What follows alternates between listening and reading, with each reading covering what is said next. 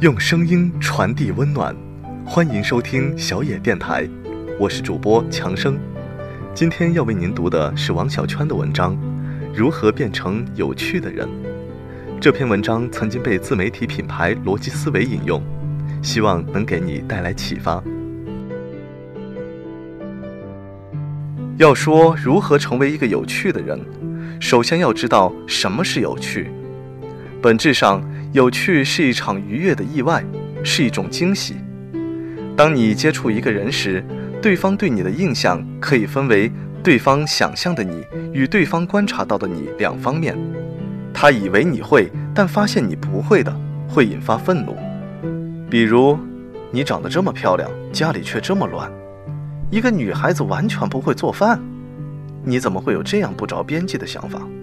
他以为你不会，实际上你会的，就会给他带来惊喜。比如，你还会这个，好厉害！你的想法好有意思，我怎么没想到？一个有趣的人，是我观察的对方权限强于我想象中的对方；而一个无聊的人，是我观察的对方权限弱于我想象中的对方。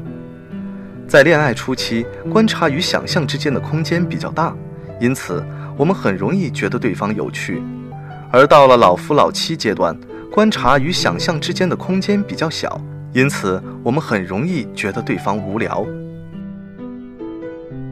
如果要一个人一直爱你，那么你就需要不断带给对方愉快的意外感。怎么有趣呢？一广泛的知识面，这不能保证有趣。只能保证你不无聊，不无聊的意思就是什么都可以聊一天，而不是嗯嗯哦哦没话讲。知识面铺开，才能保证有的扯。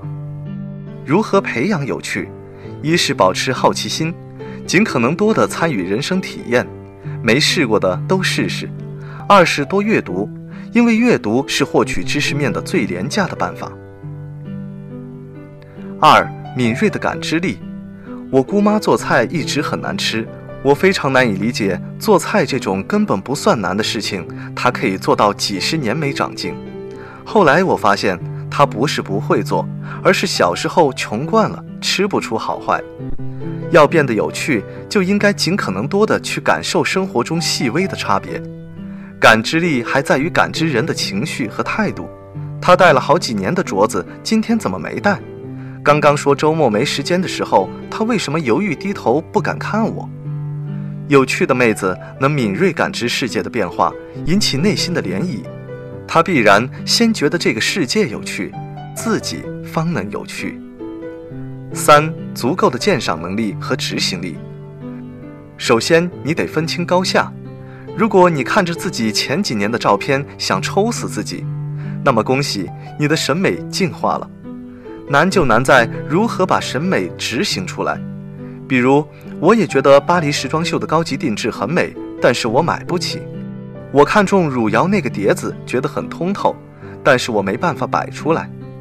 生活中见过很多会花小钱行大乐的妹子，几十块的白 T 恤加上一个复古的毛衣链，一小瓶橄榄油，一小瓶医用酒精，自己做玫瑰花精油。公司同事晚上要看世界杯决赛。某位妹子要了几大盆小龙虾，又预约了一个家政阿姨，专门剥了一晚上的龙虾。他们就这么看比赛、喝啤酒、吃小龙虾肉，花钱都不算多，重在会花，花到点子上。四不随便，有明确的喜好。点菜的时候总说随便的妹子，或许不讨人嫌，但是也不容易让人记住。人们更容易记住喜好明确的人。比如那个很喜欢吃肉的妹子，那个吃素的妹子，而不是那个说随便的妹子。张岱说过：“人无癖不可与交，以其无深情也。”这其中的癖指的就是癖好。癖好这种东西能见人深情之处，拥有一个或多个癖好，可以让你有更多机会超越对方的期待，有更多惊喜，从而显得更有趣一点。五有小缺陷，性情中人。张岱还说了一句话：“人无疵不可与交，与其无真气也。”这里指的“疵”就是瑕疵。人没了小缺陷，各种高大上的，显得太假，没人味。有趣不是完美，是真诚，真性情。高兴了笑，不喜了哭，有血有肉。但这些真诚都是在无伤大雅的范畴内，不是高兴了癫狂，不喜了洒泼。六，独立人格，有主见，会坚持，会反驳。据说，在你反驳一个人的时候，会让人对你的注意力提高一大截，比赞美有效。反驳的前提是有主见，而有主见这个恰恰最难。我先生曾问我对男友的最基本要求是什么，我说起码能反驳我，并且说服我一次，因为被人说的心服口服是一种非常愉悦的体验。在我营造了几十年的世界观里，我坚不可破的知识和逻辑架构，因你而做出了调整。现在我的世界观更完整、更坚固了。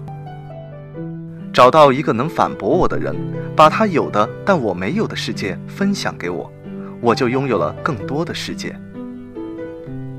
七自嘲的心态，自嘲的前提是自信，非常自信才能自嘲。一个有趣的人，往往有点幽默感，幽默感也有高级低级之分，自嘲就是高级幽默的一种，因为自嘲一则显得谦逊，二则不会伤及无辜。八，快速的反应能力，很多场合的抖机灵机会是一瞬而过的，当时不说这句话，过了三秒，可能就再也不能说了，而这种机敏，往往是和自信联系在一起。有时候明明想到了，唯唯诺诺不敢说，怕说错。其实说错了又怎么样呢？越怕说错，越不会说，最后干脆不说，自己觉得很安全了，却从此被人套上了木讷的标签，难以翻身了。与人交流是一场探险，发现一个有趣的人，就是发现一个新世界。有趣的人，他不是走进你的世界，而是为你打开一扇窗，去参观他的世界。或许他的世界让你感到惊讶，甚至不认同，但经历一段时间的磨合以后，你开始理解、欣赏他的世界。从此，你与他彼此都拥有了两个世界。所以，首先你要有一个自己的世界。我不喜欢被人调教。因为那人终会厌倦一个不能给他惊喜的我，我也不喜欢操纵别人，能被我玩得团团转的人，无法拓宽我的世界。对于这篇文章，逻辑思维的创始人罗振宇评价道：“文中其实藏着一层粗暴的意涵。啥叫有趣？牛逼就是有趣。对，其实反过来看更令人警醒，有趣就是牛逼。”一钱、地位、工作这些传统的牛逼指标就要日落西山了。二，一个有趣的人很快会拥有一切，进而牛逼。三，除了有趣，没什么可牛逼的了。四，有趣不是会说段子，而是取之不尽的高明。